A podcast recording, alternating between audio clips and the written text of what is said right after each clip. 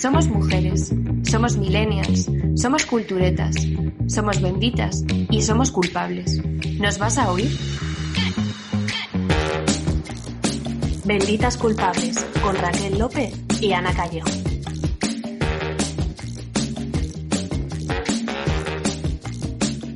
Bienvenidas y bienvenidos a este segundo podcast de Benditas Culpables. Una vez confirmado que hay alguien más al otro lado que nuestras benditas madres, que gracias Rosa, gracias Carmen desde aquí, eh, estamos aquí de nuevo. ¿Cómo estás, Ana? Hola Raquel y hola a todas y todos. Pues sí, qué bien saludar sabiendo que hay alguien ahí al otro lado. Yo estoy bien, con muchas ganas de hablar del tema de hoy, que ya desvelamos de hecho hace unos días en el perfil de Instagram de Benditas Culpables. Hoy vamos a hablar de ansiedad. Pues sí, y aprovecho para hacernos un poco de promo y recordar que si no nos seguís, nos podéis seguir en Instagram como Benditas Culpables y en Twitter como arroba bculpables. Y una vez hecho este spam, eh, sí, hoy vamos a hablar de la bendita ansiedad, que sí ya era un tema que rondaba nuestras cabezas y nuestras conversaciones eh, antes de marzo, ahora ya es una de esas palabras que no puede faltar en cualquier conversación millennial que se precie. Y probablemente en cualquier conversación no millennial, ¿no? ¿O tú crees que es algo que nos afecta más a nuestra generación? Pues yo la verdad es que no lo sé, porque esa es otra de esas conversaciones que tenemos una y otra vez, que no sé si es algo que nos afecta más a los jóvenes o que nosotros hablamos más de ello, pero nunca llego a tener clara la, la respuesta, ¿no? Supongo que ahora mismo sí que es una cuestión que nos afecta mucho a todos, sobre todo porque la ansiedad se potencia bastante con la incertidumbre y es verdad que obviamente en este 2020 hemos tenido mucha incertidumbre. Pues sí, eso es verdad. Y al final eso nos afecta a todos, ¿no? Desde los Z hasta los boomers. Pero fíjate, yo creo que al final la ansiedad es algo que ha existido siempre. Lo que pasa es que nuestra generación es la primera que está empezando a hablar abiertamente de ello y a romper con los tabúes que existían en torno a los trastornos mentales y emocionales. Que estamos normalizando el acudir a un psicólogo al igual que vamos a cualquier otro especialista, yo creo. Sí, yo creo que en eso estamos muy de acuerdo. Pero bueno, también supongo que es algo sociológico, ¿no? Que nuestra forma de vida es verdad que es muy distinta como generación a la forma de vida que tenía la generación de nuestros padres, por ejemplo, y que eso también tiene unas consecuencias en nuestra personalidad. Supongo que, si te digo la verdad, una de las cosas que creo que más ha tenido que ver con todo esto son las redes sociales. Sí, justo lo estaba pensando, que al final, gracias a las redes sociales, tenemos más voz que antes y podemos contar cosas que antes en otro contexto era mucho más difícil contar, ¿no? O conectar con gente que tiene los mismos problemas que nosotras y con la que es más fácil abrirse. Pero también es verdad que no todo es tan bonito en esa relación ansiedad-redes sociales, porque también tienen bastante que ver justamente en que nos sintamos así más a menudo y precisamente sean las que nos generan la ansiedad. Un poco es lo que hablábamos el otro día, ¿no? Mm, perdón porque ya me ha quedado claro con vuestro feedback que mm, a nuestro público eh, Emily sí que le gusta y que es ojito derecho. Así que, no sé, sin tomar el nombre de Emily en vano, eh, ya en serio, un poco es como lo de compararse con Emily, ¿no? Que entrar a Instagram también puede ser, también puede ser como un poco ese foco de ansiedad, por eso de que nos genera una falsa sensación de felicidad y de perfección constantes en los otros. Pero eso nos conduce a una insatisfacción y a una frustración con nosotras mismas. Justo. Sí, sí, sí, que las redes sociales y en especial yo creo que ambas estamos pensando más en Instagram, son las que nos conducen a esa ansiedad. Así que, bueno, como todo, hay que ver de qué forma las utilizamos y sobre todo repensar un poco que sea de una forma positiva para nuestra salud emocional. Pues sí, totalmente, Ana. Otra conversación recurrente ¿no? que, tenemos con amigas suele ser de hacer limpieza de vez en cuando en redes sociales y dejar de seguir a esas cuentas que te da como, como rabia, ¿no? Ver ahí en tu día a día, en las novedades de Instagram y empezar a seguir otras cuentas que realmente que te hagan bien mentalmente. Y yo creo que en ese sentido, a mí personalmente me parece que un sector que ha hecho mucho por visibilizar la ansiedad es el de la ilustración. Sí, que además cada vez hay más ilustradoras, bueno, ilustradores, ¿no? Aunque en general hay mayoría de mujeres en esto, que retratan la realidad en sus viñetas de una forma inteligente, natural, empática y a mí esto me parece súper terapéutico. Y nosotras es que somos muy fans de la ilustración, de enviarnos viñetas que nos gustan por Instagram y con las que nos sentimos identificadas, ¿verdad? La verdad es que sí. Yo que sé, Flavita Banana, Moderna de Pueblo, Las Rayadas, La Prados. Hay mogollón de ilustradoras que retratan a nuestra generación en sus obras. y en ese retrato mm, también van intrínsecas eh, nuestras preocupaciones, ¿no? Y entre ellas, pues está claro que mm, no puede faltar la ansiedad. Una de, las, de esas ilustradoras que también nos encanta es Albale. Mogollón, de hecho es de esas viñetas que comentamos mucho por mensaje de Instagram. A mí la verdad es que me ayudan mucho a reírme de mí misma, sobre todo en esas viñetas en las que Alba dibuja su putita ansiedad, como ella la llama, yendo con ella a todas partes. Pues sí, así que no sé, mm, ya os estaréis imaginando que estamos en pleno momento fan porque hemos tenido la suerte y el honor de hablar con Alba, que es la ilustradora que está detrás del nombre artístico de Albález y que es la autora de esas viñetas tan irónicas, naturales y graciosas que nos hacen mirar con otros ojos cuestiones como la putita ansiedad de la que hablaba Ana y como dice el alter ego de Alba en sus viñetas. Alba le sigue nada más y nada menos que 128.000 personas en Instagram y además nos encanta su carta de presentación en su bio que dice, la vida es como un puzzle de mil piezas que tienes que hacer con miopía y daltonismo.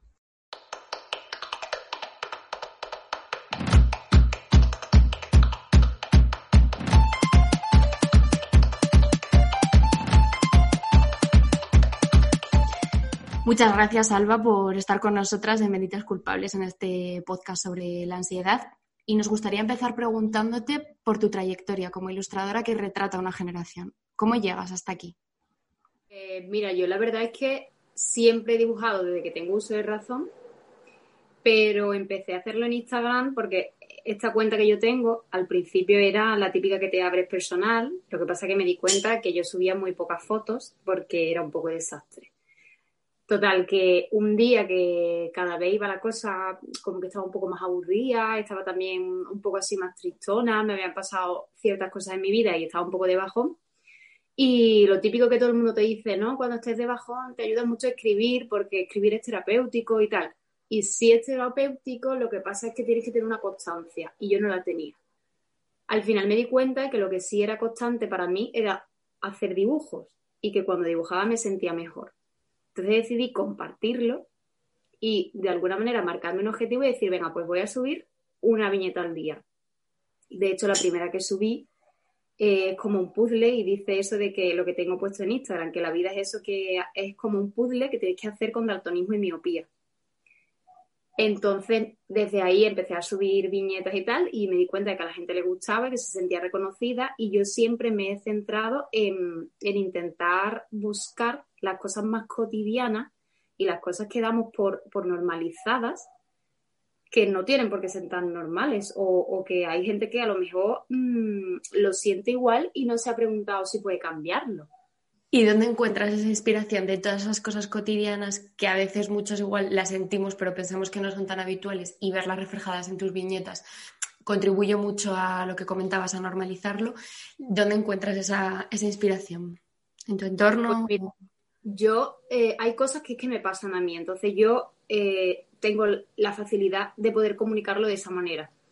Hay otras veces que se lo escucho a amigas o a conocidas o incluso un viaje en tren, porque eh, también me, me, suelo fijar mucho cuando alguien me cuenta un problema o me cuenta algo, me suelo fijar mucho en, en cómo se siente de verdad o por qué me está diciendo eso o por qué se está enfadando en ese momento y no en otro. Entonces intento un poco buscar mm, la raíz no siempre lo consigo. Y luego yo creo que lo que no me pone límites a la hora de, mm, de, encontrar esa inspiración es que no tengo filtro. O sea, yo no pienso, no voy a publicar esto porque a lo mejor la gente me dice, uy, em, esta chica es no sé qué.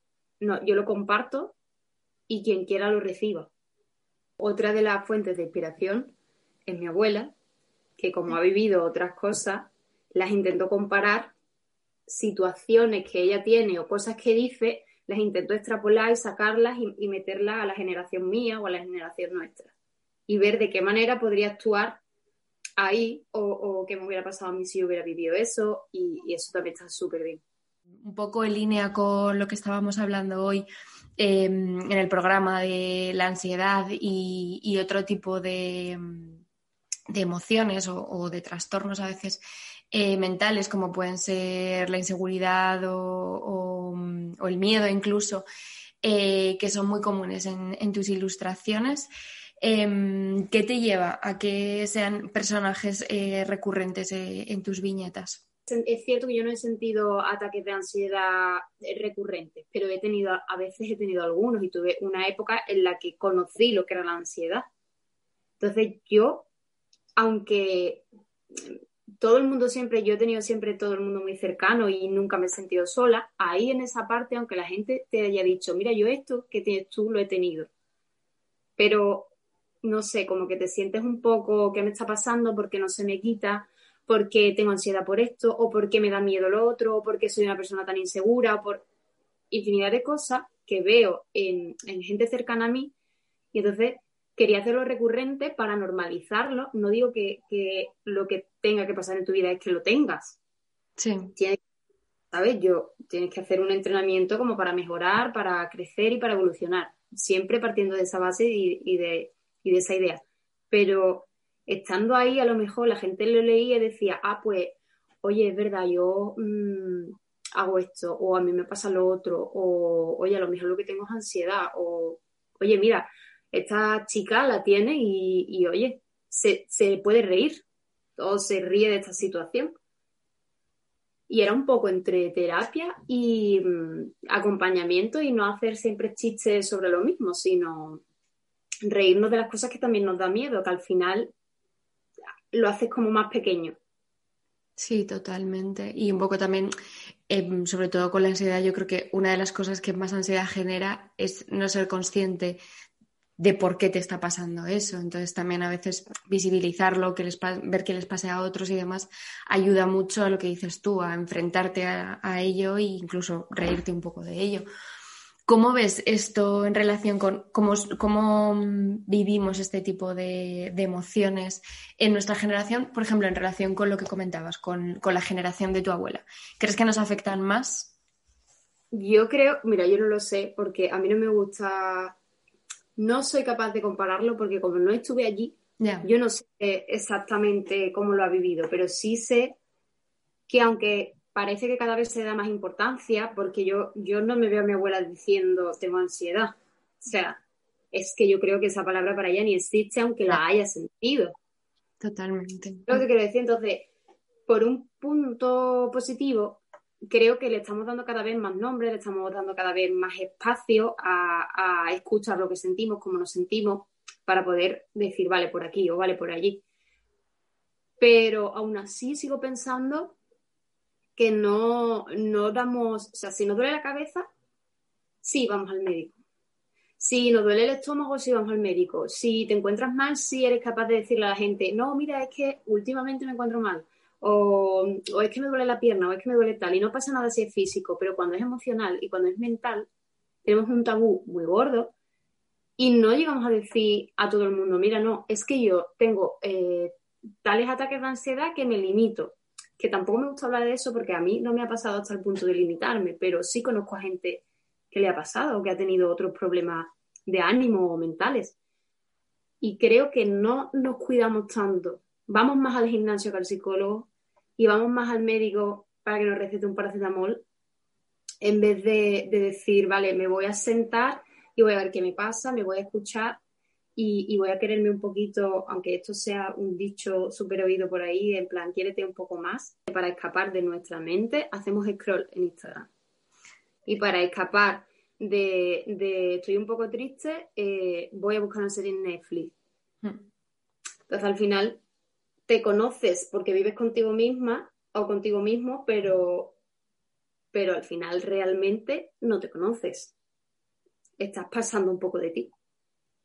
Sí, estás dejando ahí todos esos problemas un poco debajo de la, de la alfombra. Em, ¿Crees que las redes sociales en este sentido son un poco a la vez, tienen ese doble filo, ¿no? De lo que comentabas, de la capacidad de que personas como tú que llegáis a mucha gente eh, podéis visibilizar determinadas cosas, pero a la vez también contribuir a generar más ansiedad, más inseguridad, más incapacidad de compararte con, otros, por ejemplo. A ver, yo soy consciente de que yo no voy a estar en, Instagram diciendo eh, todos los días, oye, mira, es que me he bajado la regla y me encuentro como el culo, pero si lo tengo que decir algún día lo voy a decir, porque es que las reglas no son los anuncios de EVAX. Totalmente. Y, y, es que no, no, vale que la tele me venda eso, pero es que no quiero que todo el mundo esté Instagram diciendo, no es que mm, tiene una vida perfecta, le da tiempo a hacerlo todo, eh, cómo se organiza para darnos contenido, llevar no sé qué, pero aparte tiene otro trabajo. Mira, no, yo a veces tengo días que yo digo, mm, voy a explotar. O sea, llevo tres días con un tío en el ojo que yo digo, estoy mutando. ¿Sabes? Entonces, sí que es verdad que yo soy una persona un poco nerviosa, me muevo mucho y, es verdad que yo tengo muchísimo humor. O sea, yo para mí esa es mi, mi mayor herramienta. Tengo muchísimo humor y eso hace que, que me mime un poco. Si yo no tuviera la capacidad de reírme así y, de, y del humor, yo creo que yo tendría ansiedad todos los días. Pero en fin, que somos todas maravillosas. todas tenemos días de mierda y hay que tenerlos también. Que tenemos que darnos nuestro espacio, que tenemos que escucharnos y que, y que igual que hay días que nos divertimos mucho, hay otros días que estamos súper agobiadas y es que ya está. Y eso también hay que visibilizarlo, que no todo es... No pasa nada. Oh, pues qué bien, pues muchísimas gracias. No sé si quieres comentar alguna otra cosilla que se nos haya quedado en el tintero o lo que sea, pues. Nada, yo me lo he pasado muy bien y espero volver a veros y hablar con vosotras otro ratito en otro podcast. Pues nosotros también aquí te esperamos con los brazos abiertos y muchísimas gracias, ha sido un placer, Alba. Nada. Y enhorabuena por tu trabajo y por tu éxito merecido. Os deseo muchísima suerte, que seguro que que al final vais a entrar en el top 3 de Spotify. Seguro que sí.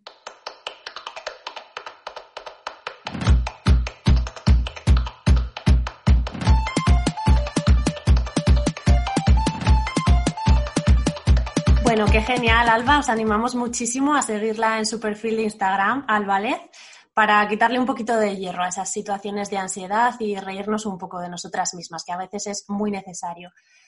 Pero bueno, ahora vamos a ponernos un poco más serios, ¿no, Raquel? Pues sí, además uno de los objetivos de este programa era también dar voz a personas que han sufrido y que sufren la ansiedad en su día a día. Personas como tú y como yo y como muchas de nuestras amigas y familiares. A través de las redes sociales os hemos pedido que compartierais con nosotras vuestra experiencia con la ansiedad y estas son algunas de las historias que nos han llegado. En mi caso, la ansiedad no se manifiesta como creo yo que habitualmente se percibe la ansiedad a nivel social, ¿no? Yo creo que la ansiedad siempre se ve como, como un ataque, ¿no? Como la falta de aire, em, la sensación de que no puedes respirar prácticamente es como que te vas a morir. Y yo en mi caso la ansiedad la siento como una sensación de fondo que me provoca muchísima incomodidad y realmente me resulta muy difícil explicar cuál es la sensación, pero yo diría más o menos como es una sensación de urgencia, de, de querer salir de un sitio, ¿no? Yo prácticamente lo asocio a, por ejemplo, imaginar que estás en una habitación y cada vez va subiendo el nivel del agua y tú percibes que te vas a que te vas a ahogar ahí, ¿no? Es una especie de ahogo en los pensamientos en lo que piensas, en lo que sientes. Pero nunca acabas de ahogarte del todo, ¿no? Es esta sensación como de necesito salir de aquí, necesito salir prácticamente de mi propia piel, de mi propio cuerpo. Mi experiencia con la ansiedad se remonta a un trabajo en el que estuve cerca de dos años. Durante este tiempo, debido a la presión constante de mis jefes, a la amenaza también constante de despido, al temor a perder un trabajo muy mal remunerado, pero fijo, que en estos tiempos pues no abundan, la verdad, eh, desarrollé ansiedad. Eh, creo que el nombre de, la ansiedad es ansiedad anticipatoria, eh, la cual me hacía estar constantemente desconfiando de mis compañeros, de si mis jefes hacían una entrevista de trabajo o simplemente se reunían, yo me ponía a calcular cuándo me iban a comunicar mi despido, cuándo me iban a presionar más, bueno, un estado de paranoia bastante grande. Eh, físicamente también empecé pues, a vomitar todas las mañanas antes de ir al trabajo, a encontrarme cansado todo el día, llegaba a casa después de trabajar y me echaba a la cama directamente, en un estado de humor bastante malo, la verdad. Pero bueno, después de un tiempo conseguí otro trabajo y todo esto ha mejorado bastante. Un saludo. Hola, me llamo Irene. Soy parte de ese 25% de la población que sufre un trastorno de salud mental a lo largo de su vida. Aunque mis padres son psiquiatras y las enfermedades mentales son prevalentes en mi familia, todavía me cuesta hablar de esto. Los problemas de ansiedad me han acompañado desde que era niña y a los 20 años cristalizaron en un trastorno de ansiedad en toda regla. Mi enfermedad es el miedo a la enfermedad, hipocondria, una condición ridícula para los de fuera y terrible para el que la padece. Hipocondria, una palabra preciosa, inventada por los griegos para dar nombre a una aflicción que siempre ha acompañado a la humanidad y que, sin embargo, para huir de las connotaciones negativas, ha sido sustituida en los manuales de psiquiatría por el eufemismo trastorno de ansiedad por enfermedad. Para mí quizás empezó cuando, viviendo a miles de kilómetros de casa, un dermatólogo me dijo que el lunar de mi espalda podía ser un melanoma y que había que biopsiarlo. O quizás empezó cuando mi tío fue diagnosticado con un cáncer terminal y mi familia no fue capaz de afrontarlo. O puede que tenga que ver con mi miedo al abandono, con un fallo en mis genes, con mi educación, con mis traumas infantiles, con un desajuste químico o con nada en absoluto. Quizás simplemente vivir me da miedo. Pero hay un límite a cuánto miedo y angustia podemos aguantar antes de que nuestro cerebro decida tirar la toalla. Y yo he cruzado ese límite unas cuantas veces. Al otro lado está la depresión, una oscuridad intangible y pegajosa que lo cubre todo, hasta que solo queda el deseo innombrable de no despertarse, de no sufrir más. Pero no quiero hablar hoy de lo que es vivir en el abismo, porque lo realmente importante es que se puede salir. En mi caso, cuando lo he necesitado, la medicación me ha permitido romper las cadenas de mi propia mente y poder, poco a poco, volver a pensar con claridad. Y una vez puedes pensar con claridad, la terapia puede enseñarte a no volver a caer en las trampas que te tiende tu cerebro. Y con un poco de suerte y de tiempo, volver a ser tú. El miedo sigue ahí, seguirá siempre, pero puedes aprender a vivir con él. A veces nos convencemos a nosotros mismos de que pedir ayuda, tomar antidepresivos, ir al psicólogo, son síntomas de, debilidad, pero yo creo que son todo lo contrario. Vivir con miedo y aún así vivir y no rendirse, no hay nada más valiente y más humano. Termino con unos versos de Ángel González. Hay que ser muy valiente para vivir con miedo. Contra lo que se cree comúnmente, no es siempre el miedo asunto de cobardes. Para vivir muerto de miedo, hace falta, en efecto, muchísimo valor. Bueno, muchísimas gracias a las tres personas que nos han enviado estos audios contando su experiencia. Yo me he quedado un poquito con los pelos de punta, la verdad. Nos decía Irene en este último audio que el miedo siempre va a estar ahí, pero puedes aprender a vivir con él. Hemos querido hablar con una psicóloga y divulgadora, María Esclápez, a la que hemos preguntado precisamente por este tema. ¿Se puede curar la ansiedad? Yo considero que la ansiedad como tal no se cura eh, se aprende a convivir con ella más que curarse. La ansiedad al fin y al cabo es una respuesta de, nuestro cuerpo y es una respuesta en principio funcional. El tema es que cuando esta ansiedad permanece en el cuerpo de una manera constante y no la gestionamos de una forma adecuada, entonces esa funcionalidad se vuelve disfuncional. Y una de las características em, más frecuentes de personas que, que, tienen ansiedad, que sufren ansiedad, es el querer controlarlo.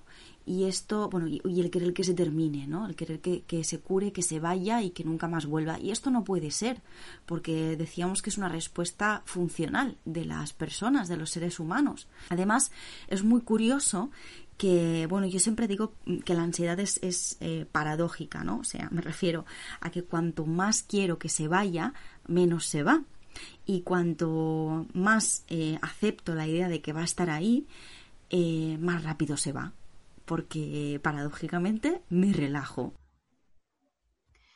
Bueno, las tres personas que nos contaban su experiencia lo abordaban desde causas o problemas muy diferentes. Y por ello hemos querido preguntar también a María ¿Cuáles son las principales causas de ansiedad que ella ve en los pacientes? Bueno, yo diría que mm, cada paciente tiene sus propias causas. Pueden ser estímulos externos, internos, como pensamientos, recuerdos, eh, cosas imaginadas, pensamientos anticipatorios que se llaman. Eh, esto es muy particular, ¿no? De las personas como tal. Pero es verdad que de manera general se observa que mm, el control, ¿no? las, ganas de control eh, la exigencia, ¿no? En personas, hay personas muy exigentes, ¿no? Eh, en sus trabajos, con sus relaciones de pareja, con el cuidado de los hijos, eh, esta exigencia, este control, estas ganas de ser perfecto o perfecta, pues esa, esa activación, ¿no? Al fin y al cabo, es un poco también lo que desencadena, lo que desencadena que las personas terminen terminen generando esta ansiedad ¿no? ante la vida, ante, eh, eh, ante un problema, aunque no solo un problema concreto, ¿no? sino que es como una forma de vida. ¿no? Hablamos de exigencia, de machacarnos a nosotras mismas, algo que también tratábamos en nuestro anterior podcast, y menciona también María los pensamientos anticipatorios que precisamente habían salido en el audio del chico que nos hablaba de su experiencia en el trabajo. Raquel, nos ha costado encontrar chicos, ¿verdad? Pues nos ha costado mucho. Esta semana nos hemos dado cuenta de que todo el feedback que recibíamos o las personas a las que conocíamos que tenían ansiedad eran mujeres. Por supuesto que hay muchos hombres que también la sufren, pero en general podemos decir que nosotras hemos observado una mayoría de mujeres. Hemos preguntado también a María sobre si la ansiedad es también una cuestión de género. En mi caso, yo eh, sí que puedo decir que he percibido que hay mujeres jóvenes que, bueno, pues que tienen mucha ansiedad, ¿no? Que parece que em, todo lo viven con ansiedad, todo, ¿no? Eh, la vida, la pareja, el trabajo, los amigos. Pero claro, en mi caso es que eh, es mi público objetivo, me explico. Yo la mayoría de pacientes a los que veo son mujeres y son mujeres jóvenes, adolescentes, jóvenes, adultas, pero eh, sí que puedo decir que mi percepción es que a nivel general ha habido un aumento de la ansiedad en personas jóvenes, sobre todo a raíz de, bueno, pues de, de el COVID, ¿no? de la crisis, ya no de la crisis sanitaria, sino también de la crisis eh, social, económica que venimos arrastrando y que ahora pues está empeorando, eh, evidentemente porque esto desencadena unos niveles tales de frustración eh, que, bueno, pues que genera ansiedad, ¿no? O sea, el, tanto el no hacer nada como el hacer mucho puede generar ansiedad. Y estamos ahora mismo en una época en la que no hay trabajo, en la que, eh, pues como digo, hay una crisis económica importante y ha habido una generación completamente desperdiciada em, que ha dedicado su, su vida a los estudios, a formarse, para luego no encontrar trabajo, para luego no tener trabajo de aquello a lo que ha dedicado tanto tiempo. Y esto, esto genera ansiedad.